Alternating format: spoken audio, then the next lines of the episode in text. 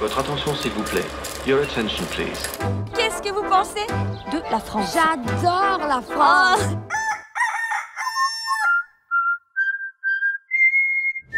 Merci beaucoup. Mesdames et messieurs, bonsoir.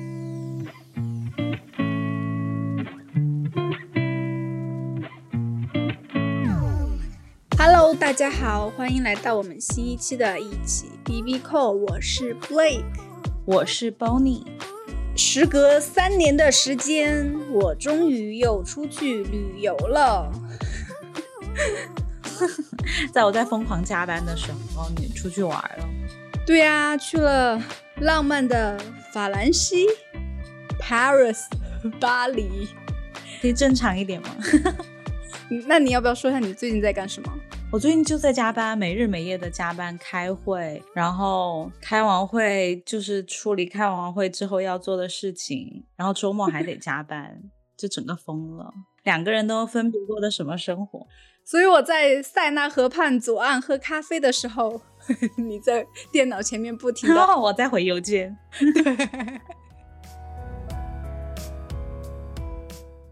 反正最近呢，我去了巴黎，是一个久违的旅行。正好我去巴黎的前一天，法国全面放宽了新冠的限制，然后室内的强制口罩令就结束了。去吃饭的时候也不会再查你的 COVID pass，但是交通工具上还是需要戴口罩的。入境法国现在也很宽松，不用接受任何检测，只查一下你的疫苗护照就可以了。就如果你打了三针，就会被认作完全接种过的。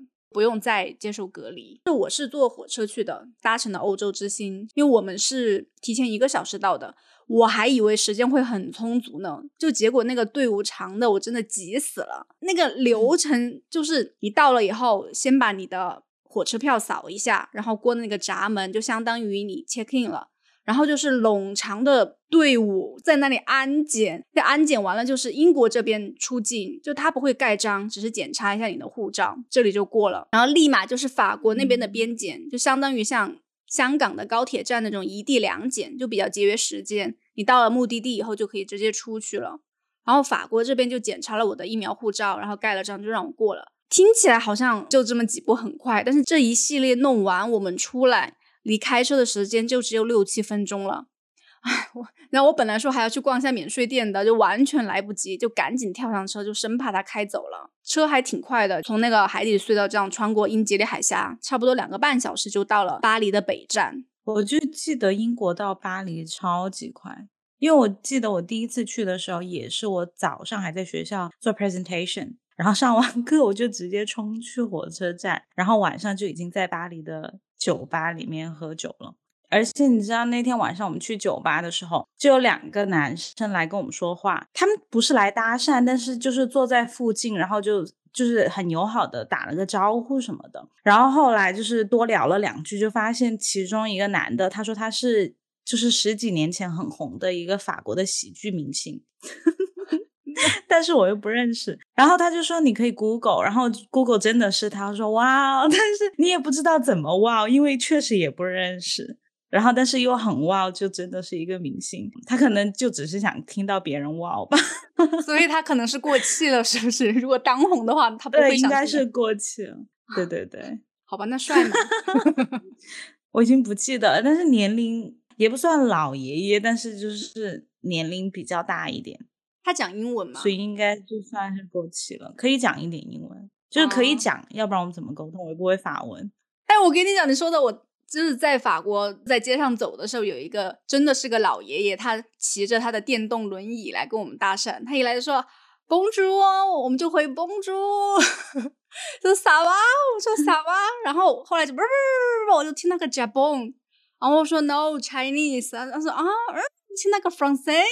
我觉得应该就是说我们会不会讲法语？我们说不会，然后我们就陷入了沉默这一段对话。最后他就说啊，Have a nice day。我们说 You too，就走了。嗯，好尴尬的，还蛮可爱的。那你继续，你到了火车站。对我到了火车站，其实我第一反应居然是法国人戴口罩的人还挺多的，基本上交通工具上是人人都戴。因为伦敦已经没有人戴了，大家是完全躺平。你们伦敦人真的很过分。其实在伦敦疫情最严重的时候，必须让大家戴口罩的时候，在交通工具上都会看到零星的一点没有人戴。但是法国真的是人人都戴，但是这现在也只限于交通工具上，除开这个的话，街上也没有人戴的。嗯，因为选择来巴黎玩，还有一个目的就是 今年是巴黎迪士尼的三十周年，然后从三月份开始就会有很多的庆祝活动，而且我也很多年没有去过迪士尼了，所以就还订了一晚。迪士尼的酒店，你知道我请假的时候，我同事知道我要去巴黎，因为他是一个比利时人，但是他是法语区的比利时人，就对法国比较熟。他就问我，哎，那你要去哪里玩呢？我说我要去迪士尼，他就对我表示出了很不屑，他觉得 巴黎这么多有文化底蕴、美好东西，你为什么要去个文化侵入的美国公园？我心里想说，关你屁事！我就喜欢去迪士尼，怎么了？那 我没有说我自己心里这样想，但我觉得你好像，我觉得好像你对迪士尼有特别的情怀，因为你特别喜欢，你到任何地方你都会想要去迪士尼。没有哎，我没有什么特别的情怀。你有，只是因为到了没什么玩的，就如果有迪士尼那种主题乐园，我很乐意去玩呢。如果这里有环球影城，我也很乐意去环球影城呢。反正就是下了欧洲之星以后。要换成他的那个 R E R A 的那个快线，就去他的巴黎郊区。你知道我们等车的时候，可能又是中国人，又拿了行李，还有法国人上来提醒我们要小心你们的包，不要这么挂在身上，你要斜挎着。就这里就有很多小偷会直接来抢。上次我来巴黎的时候就挂了个相机，也有人来提醒你不要这样挂着，那些人会直接抢走你的相机，好像就变成他们的一种文化了，要随时小心自己的贵重物品。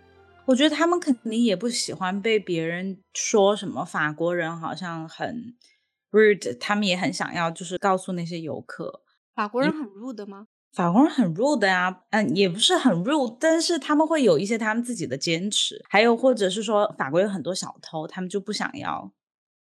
算了，whatever，我不知道我自己在说什么。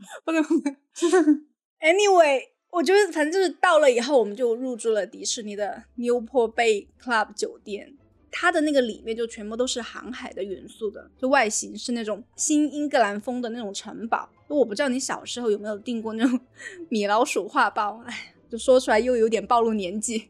就或者是你没有看过米老鼠的动画片？我记得漫画里面米老鼠是经常出海的。酒店里面的大堂就是那种复古的船舱的感觉，包括还有什么卯啊、那个舵呀，很米奇时代的那个 feel。然后包括它的那个玻璃柜里面还摆放了很多很复古风的一些帆船的摆件，还有那个房间里面也做成了船舱的样子，床头也是一个米奇的头，然后它那个顶上就还画了船上那种圆形的窗子，上面都是米奇出海的那些图片，我觉得特别可爱。我有住过香港的迪士尼，但是完全不一样哎，是什么样的？我都没什么印象，我觉得就很像一个普通的酒店。但是它就和米奇的元素，就比如说有一个圆的镜子，它就会放两个耳朵。我没有觉得很特别，我觉得可能还是法国的不太一样吧。嗯，有可能还有酒店的不一样，因为迪士尼它不止一个酒店。嗯，对我住的那个酒店里面还有一处，它是那种迪士尼城堡式那种走廊和楼梯，就从上面走下来就很有一种从动画片里面走进来的感觉。而且它每天迪士尼关门了以后，在酒店大堂会有一个迪士尼人物出来，就和大家互动。但是我们去的那天是高飞，啊，那就算了。但是是高飞，好可怜高飞，被嫌弃了。那也算是迪士尼酒店一个隐藏福利。嗯，哎，那你在酒店里面可以看到烟火吗？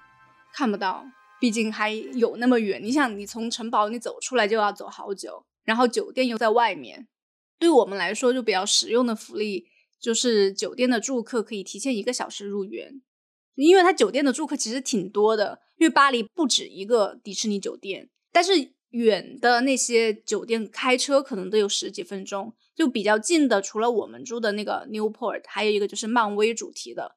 但是我看了一下，就是房间的风格我不是很喜欢，因为它只是在房间里面挂了几张漫威的手稿漫画，然后大厅里面摆了一些。超级英雄的公仔，就什么钢铁侠的的那个盔甲呀，他那些床啊、被套啊，就和普通酒店没什么区别，他都没有印点漫威的人物上去，所以嗯，没有住那个酒店。嗯，可能我住的就是这种。它其实门口有一个，一下楼就是园区门口的，但是它现在关门装修了，它要升级成五星级的酒店，就修好了以后肯定就是很梦幻的，就来讹大家钱的。所以就是，即便提前了一个小时，人还是有点多。进园的时候已经有不是酒店的游客在旁边等着蓄势待发，等着九点半开园的时候就要进来玩了。就所以我们之前就好好规划一下要玩什么，不要浪费这一个小时。因为巴黎迪士尼它有两个园，一个是 Studio，一个是 Disneyland。那 Studio 比较小，所以我们就先去了那个园。然后事先因为有做好功课，要玩哪些项目，一进去就冲去了料理鼠王，又是巴黎迪士尼最受欢迎的那游乐设施。那可能是因为发生的背景。就是在法国料理餐厅，它就是一个四 D 项目，就是戴一个三 D 眼镜，就是一个小老鼠的视角，然后在餐厅里面到处穿梭，被餐厅里的厨师追逐啊，奔跑，嗯，然后要把你这个不速之客赶出去。那我们坐的那个车就是不停的这样旋转滑行的方式这样移动，最后你就成功逃脱了，好结束了小老鼠在法国餐厅的愉快旅程。但是就把我头都给我撞昏了。我每次戴那种三 D 眼镜，眼睛就会很胀，很不舒服。他还把我转来转去，一上一下的，让我很想吐。嗯，幸亏没有排队，不然的话，我会觉得体验感非常不好。我觉得一般吧，还行。哎，我觉得这个项目其实很像环球影城的项目，因为我印象中的迪士尼是很像那种。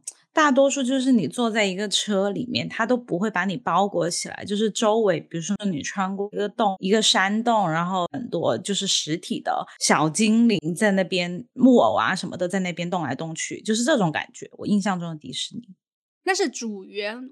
但 studio 的话就会比较刺激一点，那些项目哦，就是比较类似于 Universal Studio，就可以这样理解，就是跟他们比较类似一点。对。但好像其他国家的迪士尼没有 studio，对吧？就只有法国有吗？哇，美国、日本都有。嗯，我没什么印象了，因为我就去过两次，我就再也没去过。因为 你可能只去了迪士尼主园，你没有去 studio。对，那下次可以去一下他的 studio，看好不好玩。嗯，这个听起来还还不错。我觉得那那我现在要说的这个项目，你肯定很想玩，但是不适合我。就是他必玩的项目，就是门口有一栋很高的楼。那个项目叫做 Twilight Zone，就外观真的很迷惑人。它外形是一个酒店，然后它门口的工作人员都是穿的门童的衣服。他一来就会跟你说 “Bonsoir”，晚安。我想大白天的为什么要跟我说晚安？就其实那个时候他们已经进入角色了，因为那栋楼的名字叫做 Hollywood Tower Hotel，就本来是好莱坞那些富人和知名人士经常来的一个地方，但是就是在很多年前的。万圣节的那一天，一个夜晚，那个酒店被一道闪电击中了，就使得一台载满乘客的电梯被传送到了阴阳魔界，就是 Twilight Zone 这个区域。嗯，就所以每天晚上的那个电梯就会变得很奇怪，大家都很害怕，就不愿意来了。可怕。然后酒店就慢慢被废弃了，就所以我们游客进去就是体验这个废弃酒店的那个电梯的。然后在排队的时候，他做的那些场景、那些前台，还有旁边那些椅子，都是布满了蜘蛛网的，就显示它是一个废弃的酒店。然后我们就坐进了那个电梯里面，它有一个安全带，但是只是把我们的腿固定一下。你知道我进去以后，我就突然想起来了，我很多年前也做过这个，这是一个跳楼机，让我那次。我不知道那是个跳楼机。我上次坐的时候，我也以为是个坐车，就是让我们进来参观一下这个酒店呢，然后渲染一点恐怖的气氛。而且我想，迪士尼好歹是个老少皆宜的地方，也不会特别恐怖吧？因为它居然是个跳楼机。就我要是早点想起来的话，我绝对不会坐这个的。因为哦，那我也怕，我不喜欢跳楼机。因为它那个电梯还有一个剧情，就是本来是正常搭乘电梯，就突然有个小女孩出现了，然后那个电梯就失控了。就忽然开始猛降，然后有很快速度的猛升，而且因为它那个安全带就只固定的腿的位置，就所以它下降的时候，我屁股都已经离开凳子了，我就觉得很恐怖，整个房间的人都在尖叫，而且这样它一上一下来很多次，我下来以后我真的很不舒服，我就真的是想吐，就那个料理鼠王只是让我头昏，这个 Twilight Zone 真的就是让我想吐，就感觉很像一个老年人，就不能做这些刺激的，就觉得啊这不舒服那不舒服。对，如果你在迪士尼都可以吐的话，那你的。因为我不行，我不能做这个，但是我看到人家小朋友都去做，觉得自己有点弱。对啊，很多小朋友都不怕。哎，反正就是在 Studio 最后一个必去的小海龟过山车，因为它是以《海底总动员》为主题的，就坐在那个乌龟壳上和 Nemo 一起寻找他的朋友，然后就在那些海里面被冲来冲去，我们就在过山车上晃来晃去，就模拟我们在海里面就跟着洋流被冲走，然后就看到很多很美丽的贝壳呀，还有很恐怖的鲨鱼来吃你。我哎，但是我觉得这个还挺有意思的，就也不会过于刺激，就坐下来好像觉得很可爱，也没有什么不舒服的。对我就不喜欢这种，所以这就是为什么迪士尼就对我还好的原因，就是太可爱了。所以你喜欢刺激的，但是我不喜欢恐怖的，我也不喜欢跳楼机。但是你说的第一个我就很喜欢那种。料理鼠王。那所以你觉得就是法国，因为现在不是三十周年庆，那你觉得有什么特别的活动吗？就跟以前去迪士尼有什么不一样吗？嗯，就它门口有精心设计过，有很多。就说啊，我庆祝三十周年那些灯牌呀，还有那些园林也稍微剪了一下，就拼凑成一个三十，拼凑成一个米奇的头，还有他那些主要的人物都换了新衣裳，就这样。啊，就是为了庆祝，嗯嗯，那还是挺多 effort。对啊，而且他有一个 studio 里面是教你画画的，哎，其实很尴尬，就是这是一个有个老师在上面，然后教你用很简单的线条来勾勒一个迪士尼人物，然后那天进去的时候是画维尼熊。就除了我们，其他都是小孩，但是又坐都坐进来了，我想要管他的，反正也不认识，就画了就走了，然后再还是硬着头皮画了一个熊，然后就赶紧就走了，就我们就出了 studio，然后就去主园区了，嗯，因为也是三十周年嘛，而且之前疫情闭园的时候，他把那个城堡重新装修了一下，就很新很梦幻，因为欧洲本身是有很多城堡的。所以在修建巴黎迪士尼城堡的时候，园区觉得，哎呀，我要突出一下它的亮点，还加了一个假山，然后和很多老树结合在一起，然后整体都很粉。主要是它是才装修好，所以很新，拍出来特别好看。嗯，还蛮可爱的。它就是很新。你去迪士尼会跟人偶合照吗？不会，我也不会。我觉得好傻呀。嗯，主要是还要跟他傻吧，就是觉得很累。对。主要是还跟他互动，我不知道跟他说什么，而且还要跟他说法语吗？Mickey Bonjour, ça va？就没了。所以你你对迪士尼没有什么感觉？我对在迪士尼第一次是在日本的迪士尼，然后因为当时是第一次去，觉得还可以，但是有一点，因为你要排很久的队。然后我们又不是去的 Sea World，在它主要的那个园区，我就觉得那些玩的东西有一点太 easy 了，哦，就觉得还好。可能追求刺激的，你是追你是追也没有追求刺激，我也没有追求刺激，但是我就觉得那个有一点太可可爱爱了。也可能是因为我第一次去，我对那个迪士尼的那个幻想抱有太大了，就是期待，因为每一个人。每个小朋友都想去迪士尼，然后我又没去过，第一次去我就觉得哇，一定很好玩，很好玩。但是我觉得可能有一点那个心理落差，就觉得还好。但是第二次是我们两个一起去的美国的迪士尼，嗯，我觉得那一次还行。那一次我觉得可能因为在美国没有那么挤，感觉那个地方比较大一点，好活动。但是回来我们没有搭上车，对，而且我还差一点害了我们两个。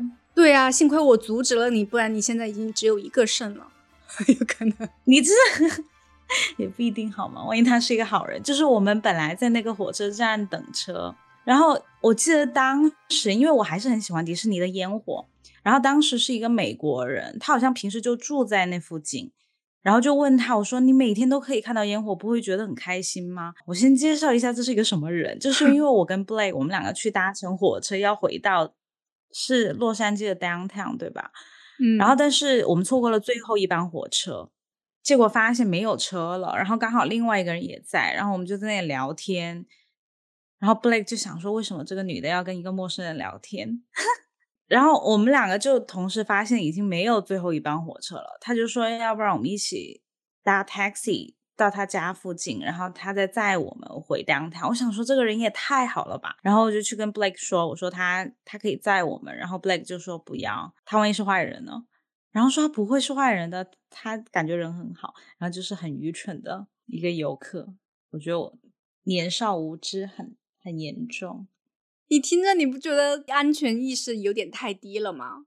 还想着要去搭陌生人而且我的车们，而且有一天我们回到那个回到 downtown，不是同一天，但是也是很晚了。然后我们可以坐 taxi，但是我们一直等不到 taxi，我就一直在求你，我们坐一次 bus 吧，因为我觉得很想坐一次在洛杉矶的 bus 长什么样子。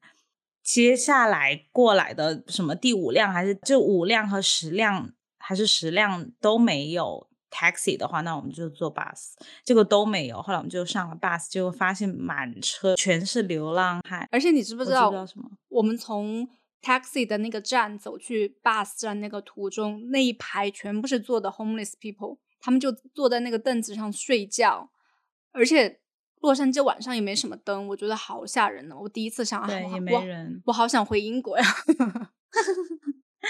对啊。对啊，Anyways，就是那一个人，当时我们在车站聊天的时候，他就我就说你每天都可以看到迪士尼的烟火，你不觉得很幸福吗？他完全没有。然后我那一刻就意识到，原来就是再好看的东西，就当时对我们来说那么美，然后再好看的东西，对于就每天看的人可能就觉得无所谓，我们不算什都么。都没有看到吗？对啊，所以我就跟他讲啊，我说你会不会很幸福？我跟你去美国的时候，我看过，如果那一次我没看到，但是至少我在日本那一次是看到的，所以我知道迪士尼的烟火长什么样子。嗯，我记得是没，因为我只在巴黎看过烟火，嗯，你去日本也没有看过？我没有看，我在香、嗯香港也没有看，我在佛罗里达也没有看过，因为老是觉得人太多了，晚上散场的时候。但是我这次在巴黎看了的，我还是又在巴黎，回到巴黎又看了。嗯，是在巴黎看。主要是我觉得你去的时间可能不太对。现在三月份，巴黎正是樱花季的时候，在迪士尼主园的米奇之家门口有一排樱花树，它现在全部都开满了。哦，你看，又搭配上迪士尼这些很梦幻的建筑，我觉得啊，特别特别美。嗯然后其实我也没有怎么做那些游乐设施，一直在那里凹造型，凹了很久。然后完了以 后，就做了一些可能你看不上的项目，就什么小小世界啊，什么加勒比海盗啊这种，反正比较适合我 的。小小世界是在一个杯子里那个吗？不是在一个船，然后就开始唱《小小世界》的那个哦歌。哦，OK，是可爱的吧。我觉得如果这种地方人少一点，我是会喜欢的。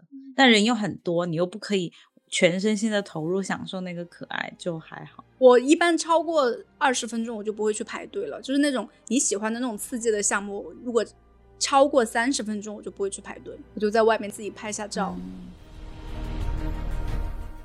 反正吃了晚饭以后就要去前排占位子。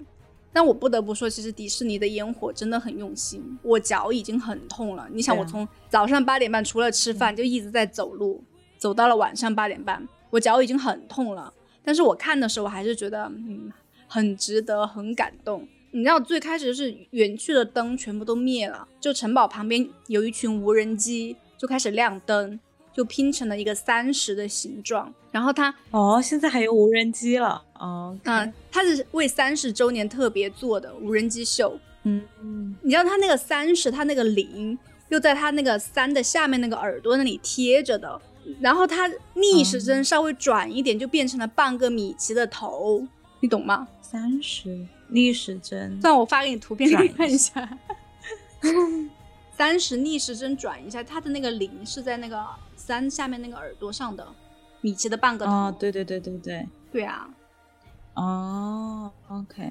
反正就是还挺用心的。然后灯光秀就是正式开始，灯光全部都打在那个城堡上面，就有一个米奇就从城堡里面出来，就带大家走进 迪士尼的世界，就通过米奇来串烧了很多他们的经典动画，什么狮子王啊、海底总动员、小美人鱼，然后和灯光、烟火还有音乐配合起来，我觉得特别的美。而且通过这一场灯光秀，我知道在法国最受欢迎的动画片是什么？你要不要猜一下？欢迎美人鱼吗？不是，是《冰雪奇缘》。哦，全世界都是《冰雪奇缘》，因为你知道，在法国所有的歌都是法语版的嘛。然后到 Elsa 一出场的时候，全场男女老少一起合唱法语版的《Let It Go 》。我觉得啊，你会吗？我不会啊，我当然不会，我又不会法语。啊，那还挺可爱的。因为你不觉得，就是《冰雪奇缘》出来之后，全世界小孩都在 Let It Go，Let It Go。但是，但是他们唱的法语。他们还是成年人唱，小孩就好像还好。嗯，家长也会跟着唱《Let It Go》，主要是我没有想到全场会合唱法语版的《Let It Go》。嗯，我以为会是还是很狮子王，应该很震撼。对啊，我本来也想猜狮子王。反正，看的时候还是很开心。结束了以后，真的就是人贴人这样走出去，因为我们迪士尼的行程算是结束了，就要搬去市中心的酒店。就还好，我们要先去酒店拿行李，然后就可以错峰出行，就等他们这批人差不多走了。那我们拿完行李到了车站以后，就发生了一件很巴黎的事情，就是他那个 R E R A 那个快线有一节出了问题，就坏了一节，他要抢修一个多小时。然后他，然后他们车站的人建议我们可以坐车到坏的那一站，然后出去就有巴士接驳，会把我们送到没有坏的那一站。本来我们觉得啊，这样好像也可以，但是等我们到了那一站以后，发现接驳的巴士屏幕上显示开到没坏的那一站要开五十七分钟，就主要是到了以后，我们还要继续乘坐那个 R E R A 的那个快线，那个车还是从迪士尼站开过来的，那我还不如就。在原地等呢，就等他抢修好了，就直接坐那一辆。对，对啊，对啊。结果，但是你已经到了，还还是得上巴士是吗？没有啊，就在那里等了。没有，我我到了坏的那一站，然后就出去了，就坐那个接驳巴士。我们又回到了车站里面，就等他那个火车。其实没有等多久，可能等了二十几分钟吧，车就修好了。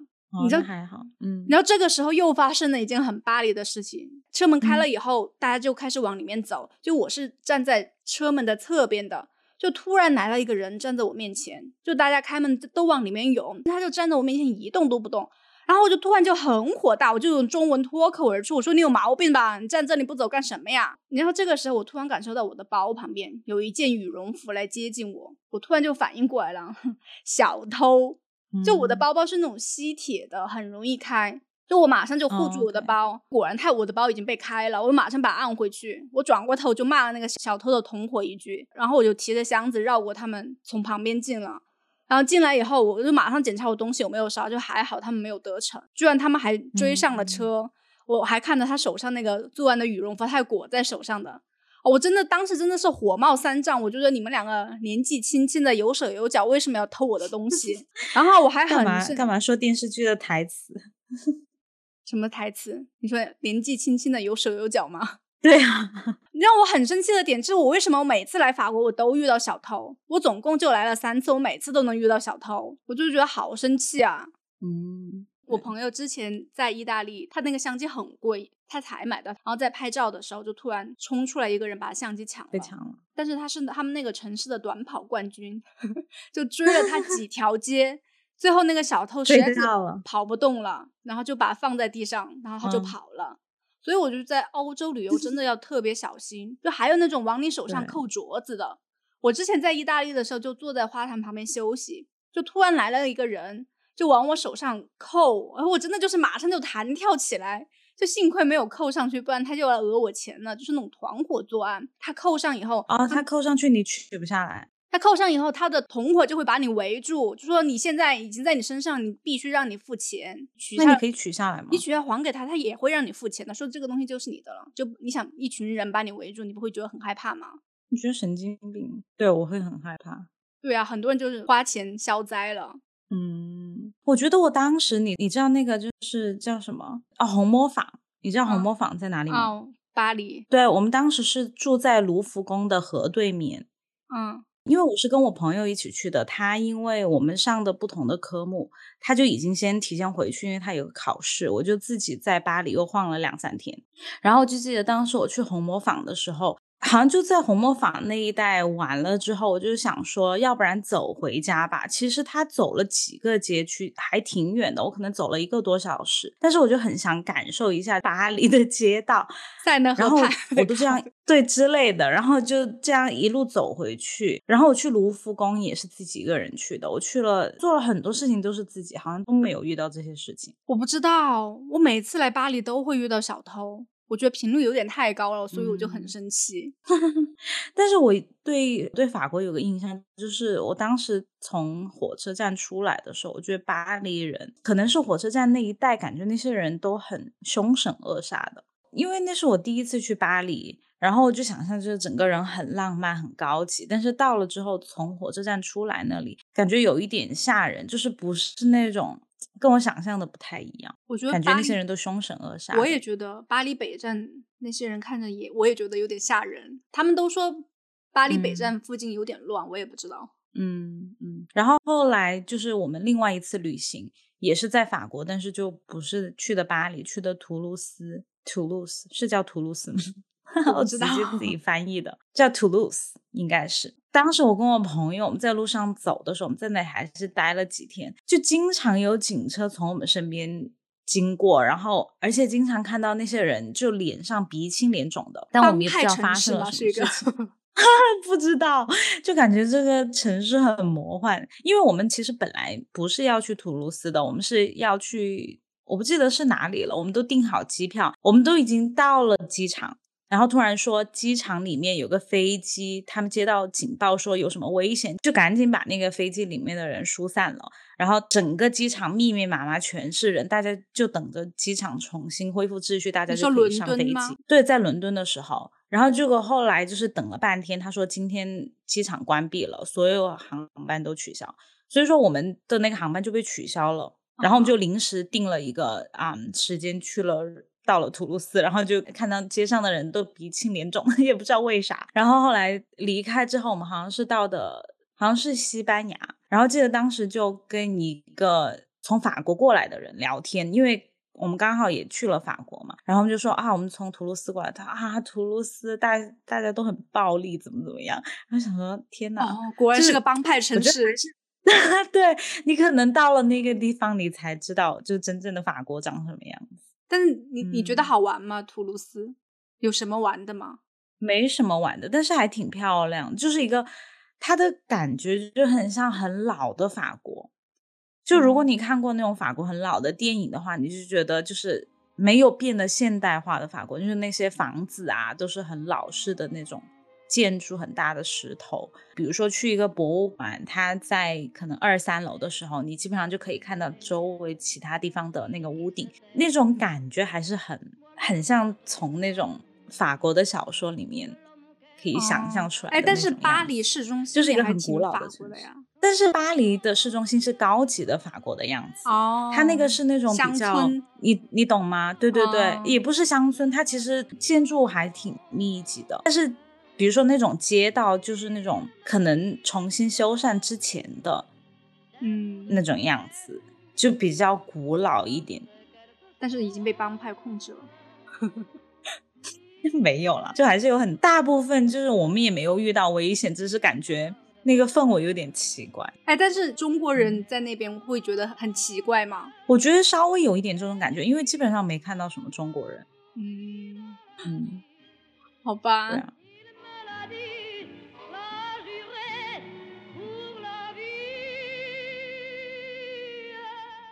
这次到了巴黎市中心以后，就行程就已经变得很散漫了，因为我们住的那个酒嗯店订的是那种巴洛克风格的，就还有一个小阳台，就早上起来就开始继续凹嗯造型，然后在阳台上面喝咖啡、吃早饭，然后拍照。你觉得巴黎市中心给你的印象是什么？我觉得还挺美的呀，就是巴黎市中心，你会觉得很浪？漫吗？我没什么感觉，我觉得还好。你觉得还挺美的，就是它的，我觉得还挺浪漫的，因为我很喜欢他的那些咖啡厅。哦，就其实你看影视剧，你都可以看到，真的就是常态，你就坐在外面的一个那种很小的圆桌，然后就有一个嗯椅子、背靠着那家店，然后面对着街道，你就坐在那边喝杯咖啡。然后我当时就坐在那里，好像我一个人，我记得有一天，然后就坐在那里喝咖啡，我就一直想赖着不走，但是我咖啡又很快就喝完了，然后我又不知道干点什么，然后最后，对啊，还是走了。对，还是走了，而且我还打烂人家一个杯子。你知道法国人有时候挺凶的，打烂杯子他一点表情都没有，就感觉有一点不爽我，然后就一直在 sorry sorry 对不起对不起。哦，我当时可能会讲对不起的法语，但我现在已经忘了。哈东，好像是吧？我记得你把人家 杯子打成说帕东，我记得好像是这样的吧？算了，所以你都没有去一些什么文化古迹啊之类的吗？没有，哎，对你有你有去看巴黎圣母院吗？它不都被烧了？我去看什么呀？看一下它现在长什么样子？它不是要修复吗？没有，我其实挺遗憾的，因为当时我有有一个 walking tour，嗯，我去每一个城市我都很喜欢去那种 walking tour，它就是有一个导游会带着你到处走。然后他会给你介绍这附近，不会提前收取你任何费用。在结束的时候，如果你喜欢他的 tour，你就可以给他一点钱。我觉得这种 tour 的导游，他反而很很知道怎么让你很开心整个 tour，因为他希望你最后给他的小费多，所以就很喜欢。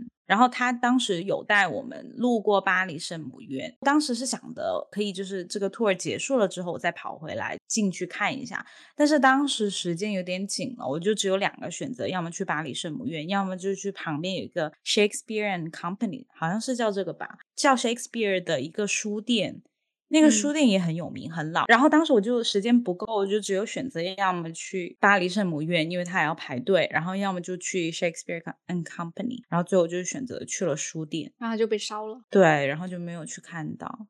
嗯，因为他那个书店，他会给你盖一个那种章，就上面会写的 Shakespeare and Company，就只有在那里可以盖到。嗯，就去盖那个章。因为这次来巴黎就很闲散。没有安排任何景点，就除了迪士尼以外。那你有咖啡厅前面要喝咖啡吗？你知道巴黎很有名的就是美食、购物、风景，反正那些景点以前也去了，而且现在不是学生了，还要给钱，就更不想去了。你真的很现实。但是我没有订几家网红餐厅，我自己我还挺喜欢有一家叫做 Les Obra 的一个法餐厅，因为是订的午餐，我觉得性价比还挺高的。因为它那个餐厅的正对面就是埃菲尔铁塔，它在巴黎算一个很老牌的一个网红餐厅。它餐食我觉得也还是挺不错的，因为我是一个中国胃，就虽然我一直住在英国，但是我每次吃了西餐我都会很想吐，感觉我这个人好难伺候，就是我一年可能吃个一。一两次就已经是极限了。我自己一两次，你这个会不会太少？就我自己总结的，就是因为他们大部分吃的那些食物都是用黄油烹饪的。如如果你的黄油用的不好，就觉得会吃的很腻，你知道吗？就这只是我对对个人的一个饮食习惯，可能就像很多外国人一样，你问他的中餐好不好吃，他们都会说好吃。但是如果你让他每天吃，大部分我觉得。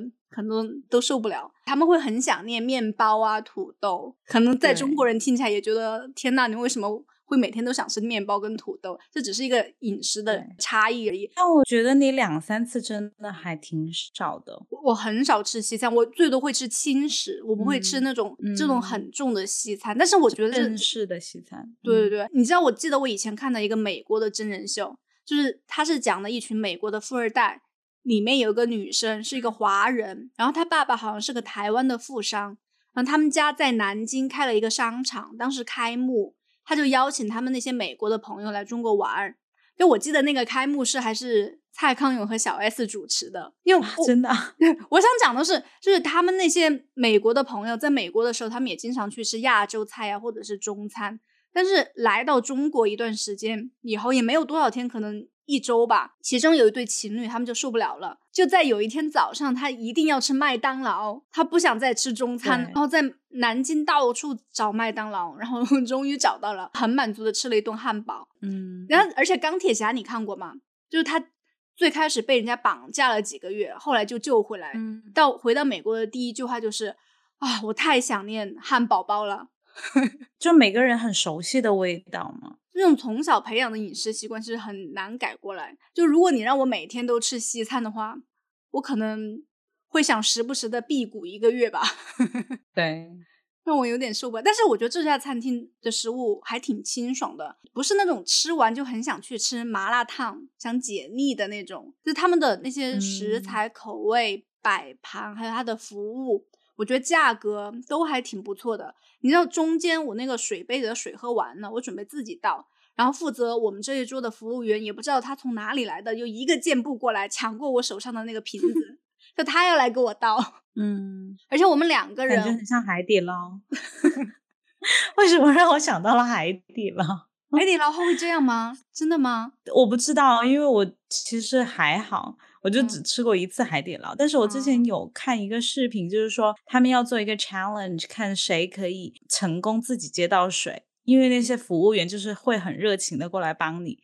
如果谁可以接到水，就自己接到水，那你就算赢了。那我在海底捞，我觉得我也是我自己倒的水啊。但是我吃过一次啊，吃过两次海底捞，好吧？你知道，我觉得那家餐厅的性价比也还不错，就是我们两个人午餐没有喝酒，大概吃了一百零几欧，而且主要是它餐厅的 view 也很好，它是正对埃菲尔铁塔的，而且我还发现巴黎的餐厅它没有收服务费，哎。这一点我还觉得挺好的。基本上伦敦所有的餐厅，只要你是堂食，都会收百分之十二点五的服务费。那我记得以前也是没有的，就也不知道从哪一年开始，这个服务费就默默的加上去了。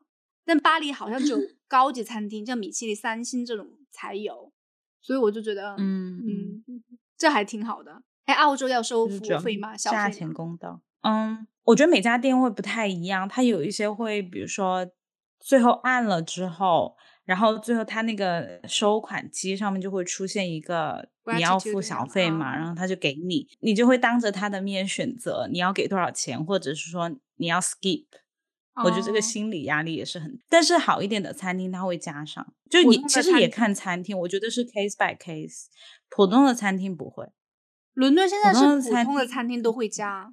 哦，我们在巴黎还去吃了小龙坎火锅，就是因为我有一个成都的同学。他跟我说，小龙坎在成都很受欢迎，很难约。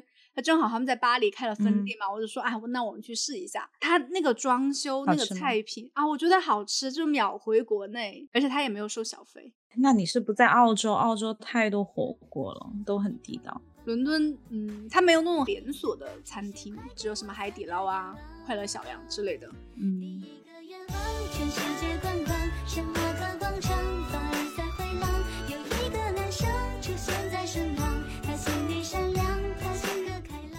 就来了巴黎，我觉得还有一件很重要的事情，就是要购物。我觉得如果有购物计划的话，就可以不用去什么老佛爷啊、春天百货。就我发现了一个宝藏商场，就是 LVMH 旗下的一个乐蓬马歇 （Le Bon Marché）。它里面除了没有爱马仕，该有的牌子都有。然后它有一个优惠，就是去办一张它的那个会员卡，你第一天消费满五百欧。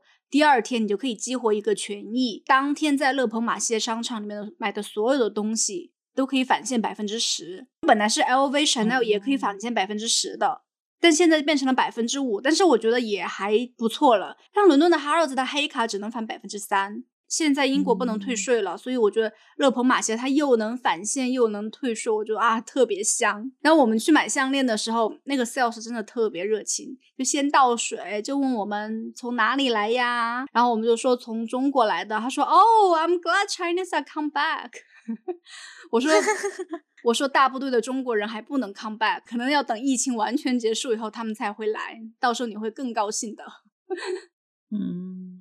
呃，而且那个商场的那个返现的钱要再过一天才能用，就如果你来不及的话，你也可以回去以后去他们的电商网站上那个 Twenty Four S 上面消费，蛮合理的。对啊，我觉得很香，主要是它可以返现那么多，但是它没有大家爱的爱马仕。那巴黎的爱马仕的总店现在比较好的是，如果预约到了。一般是不用配货的，只要当天有你想要的包就会给你，前提是你得预约得上。我们预约了几天都没有约上，就本来想着他是那种头一天你只能约第二天的，反正约了几天都不行。就本来说要不要直接去 walk in 看看，结果去了以后别人说你们没有预约，那不能看包，只能买其他的东西。反 正我觉得没有约上就算了，我也没有非要要买，就想着都到了巴黎了，就凑个热闹，能不能约上 啊？但是你知道，我就差不多就闲逛一下，三四五天就准备要走了。但是到最后的时候，我在要走的时候，就巴黎真的送了我一个大礼，我真的太惊悚了。在什么呀？在要走的当天，之前我有下载一个法国 COVID nineteen 的 APP，它突然推送了我一条消息，嗯就告诉我前几天至少接触了一个阳性病例，成了密接。你知道我马上就？坐火车回去了，给我来了个这个。